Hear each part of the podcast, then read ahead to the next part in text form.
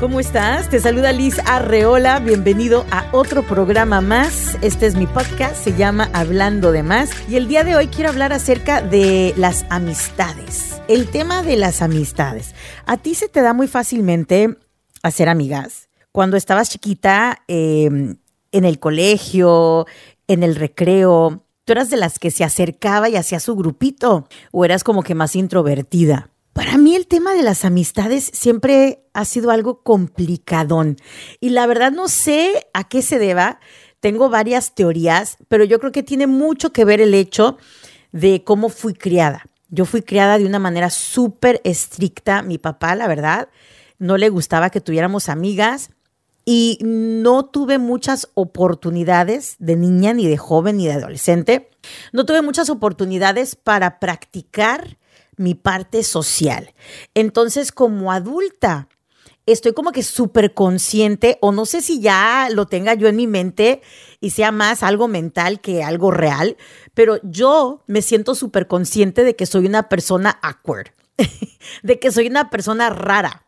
Y yo sé que a lo mejor para la gente que me ve en redes sociales o la gente que me escucha en la radio, es algo difícil de, de imaginar, porque en redes sociales, enfrente de una cámara o detrás de un micrófono, se me hace y se me facilita mucho eh, expresarme.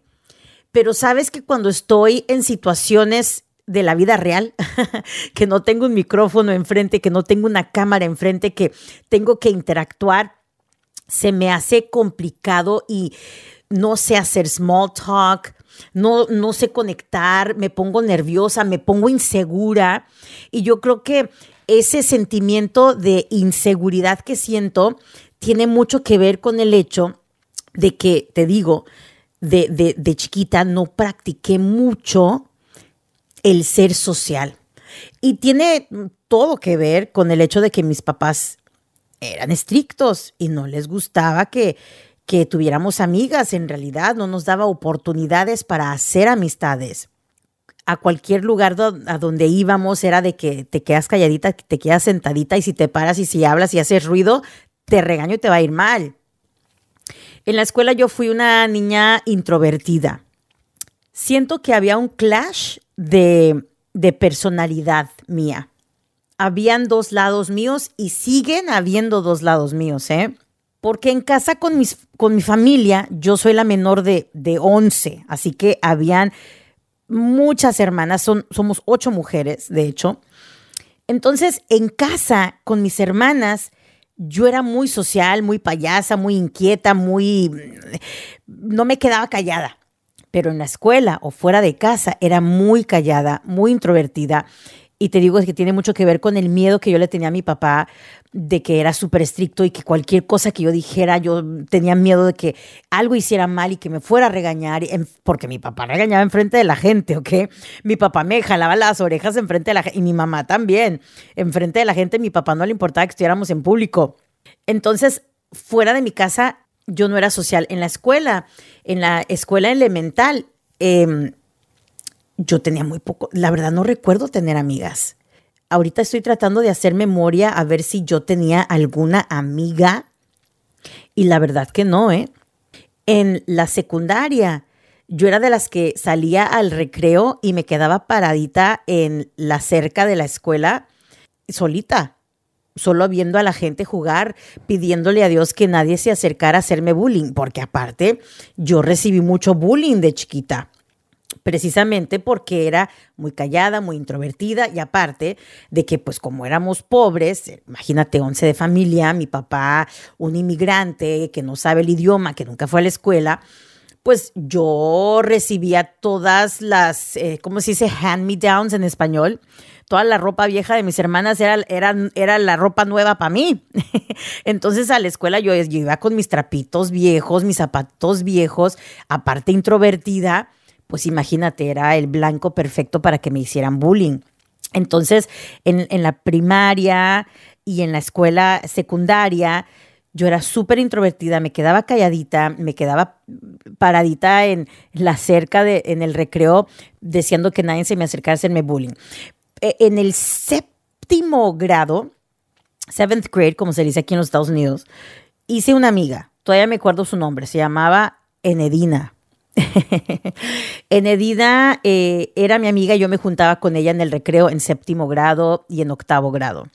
Después para high school, para la prepa, nos mudamos de, ciudad, nos mudamos de estado, de hecho, porque yo nací y crecí en Nueva Jersey y, y cuando comencé la prepa, ninth grade, nos mudamos a Houston, a Texas. Entonces, llegando a Texas, como entré y ya había comenzado el año escolar, y la gente de Texas era nueva escuela, no sabían que yo era una chica awkward, no sabían que yo era una chica rara, no sabían que yo era una chica a la que le, hacían bullying. Tuve la fortuna de que, de que una chica en mi clase de historia, que era justo la clase antes de que sonara la campana para ir a, comer al recreo, ella se llamaba Miriam, se llama, todavía me acuerdo.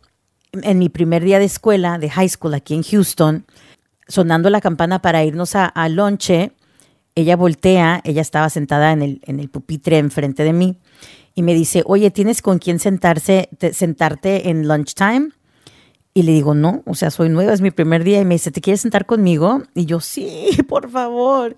Y ya súper linda ella. Ella tampoco tenía como que un grupo grande de amigas, eran, si acaso éramos tres.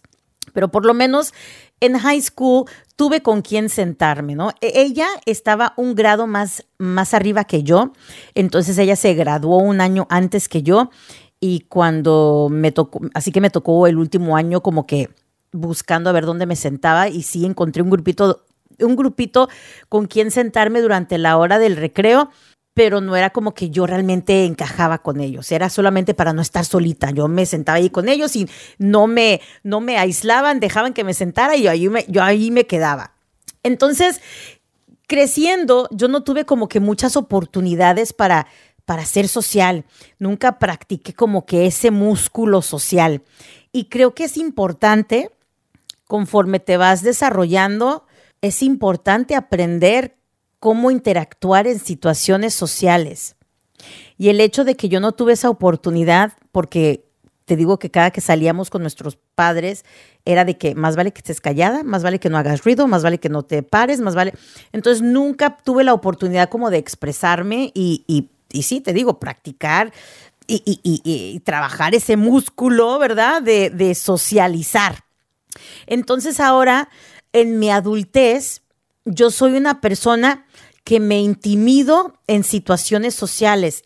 Y yo sé que se escucha ilógico por, por mi profesión, porque soy yo una locutora de radio, ¿no? Y ya llevo pues 26 eh, años en esta profesión. Pero pasa algo raro, como pasaba cuando yo estaba chiquita que en casa con mis hermanas o con mis primas yo era una payasa que no me callaba, eh, inquieta, eh, extrovertida, pero cuando salía de esa zona de confort, no sabía cómo actuar. Y me pasa lo mismo ahora de adulta, porque eh, enfrente de un micrófono, enfrente de una cámara, yo puedo expresarme sin ningún tipo de problema, puedo ser una payasa, puedo dar mi opinión, puedo hacerte reír, puedo lo que sea. Pero ponme en una en una situación social donde yo tengo que socializar con gente y no sabes cómo me estoy muriendo por dentro gracias a Dios, logró como eh, fake it, ¿no? O lo oculto lo suficientemente bien para que la gente no se dé cuenta, pero por dentro no es natural para mí, pues, me cuesta mucho. Entonces, me, me ha costado mucho, pues, hacerme de amistades con las que yo encaje. Ahora, hoy día, te puedo decir que tengo las amistades perfectas, las amistades que yo siempre quise tener toda mi vida, las personas con las que yo puedo ser auténticamente yo, con las que me siento cómoda hablarles en cualquier situación. Sé que las puedo textear en cualquier momento, que las puedo llamar en cualquier momento, que puedo hacer fiesta, que puedo decir, oye, las extraño, vamos a juntarnos. Tengo las amigas perfectas. En estos momentos yo te diría que son tres o cuatro personas a las que yo considero mis amigas. De ahí en fuera, todos los demás son amistades. Y para llegar a este grupito, tuve que pasar por amistades que entraban y se iban de mi vida y que entraban y, se fueron de mi vida. Y así pasa, ¿no? Em, yo no tengo una amistad de la escuela por las razones que ya les conté, ¿no? Y yo admiro esa gente que me dice, mira, esta es mi amiga de la secundaria y llevan de amigas 20 años, 30 años, lo que sea. Yo no tengo amistades así de la escuela, te digo, pero a pesar de todas las personas que entraron y salieron de mi vida, que en algún momento intenté ser amigas de, las que hoy están, yo creo que tengo, tengo más de 15 años de conectar con ellas. Y durante el transcurso de probar nueva gente, dejar ir gente, probar nueva gente, dejar ir gente, cometí muchos errores, creo yo. Porque como cuando yo me fui de la casa de mis papás, yo tenía 20 años. Y es allí cuando empecé a conocer el mundo y cómo funcionaba el mundo y las cosas y tal. Y me hice consciente del hecho de que era awkward yo, ¿no? Es cuando te das cuenta, oye, soy rara. Por esa inseguridad que yo sentía, dejé entrar a mucha gente equivocada a mi vida. Era como quantity over quality, porque yo pensaba que yo necesitaba tener muchas amigas para verme normal. Entonces yo aceptaba amistades que a lo mejor ni encajaban conmigo, simplemente para agregar al grupo. Afortunadamente con la madurez y el entender que cada cabeza es un mundo y el entender que cada ser humano tiene necesidades diferentes y aceptar y entender de que yo no necesitaba eso, afortunadamente fui eliminando, eliminando gente hasta quedarme con la gente correcta. Estas tres personas estuvieron constantes en mi vida. Estaba viendo un TikTok el otro día de una chica que tiene autismo que estaba diciendo que era muy frustrante para ella porque no encontraba un grupo de amistades que la entendieran porque ella es rara y estaba llorando en el video y preguntaba, ¿será que nunca voy a tener amistades reales que me entiendan, que me acepten tal y como soy? ¿Será que mi destino es estar sola? Cuando yo vi ese video, yo dije, wow, cómo me gustaría hablar con ella y decirle, vas a encontrar a tu gente eventualmente desafortunadamente va a requerir que entren muchas personas que eventualmente se van a ir o que tú vas a sacar de tu vida, pero eventualmente se van a quedar las que son. Y la experiencia de vida me ha demostrado una y otra vez que las personas que se rodean de mucha gente en realidad no conectan con nadie. Mira, yo conocí una chica que tenía muchísimas amigas. E, era una persona súper social, agradable, amigable, magnética. Atraía a la gente a su alrededor. Todas querían ser amigas de ella, como la, la cool girl, la popular girl. Y no te estoy hablando de adolescencia, te estoy hablando de ya mujeres mayores con hijos y esposos, ¿ok? Esta mujer a donde quiera que ella iba, tenía, no sé, 20, 30 amigas. Celebraba su cumpleaños, habían 30 amigas. Donde quiera que iba tenía miles de amigas. Y yo decía, wow, qué impresionante que logre conectar con tanta gente. Igual y yo no lo puedo hacer, pero wow, que mis respetos a ella que, que tiene esa energía para poder conectar con tantas personas y tener tantas amigas. Yo la admiraba, ¿no? De cierta manera.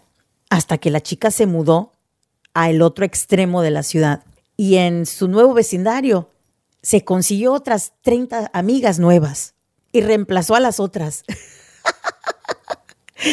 y las otras se quedaron en el olvido.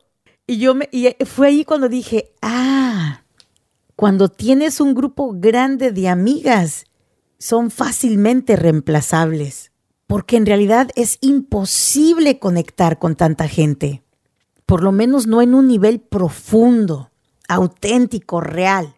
Mas, sin embargo, yo con mis tres, cuatro amigas, no importa si estoy aquí o en la China, ellas van a seguir siendo mis amigas. Así que, si tú, al igual que yo, eres rara o eres raro, eso no es un defecto. eso no es un defecto. Es una cualidad y es lo que te hace tú.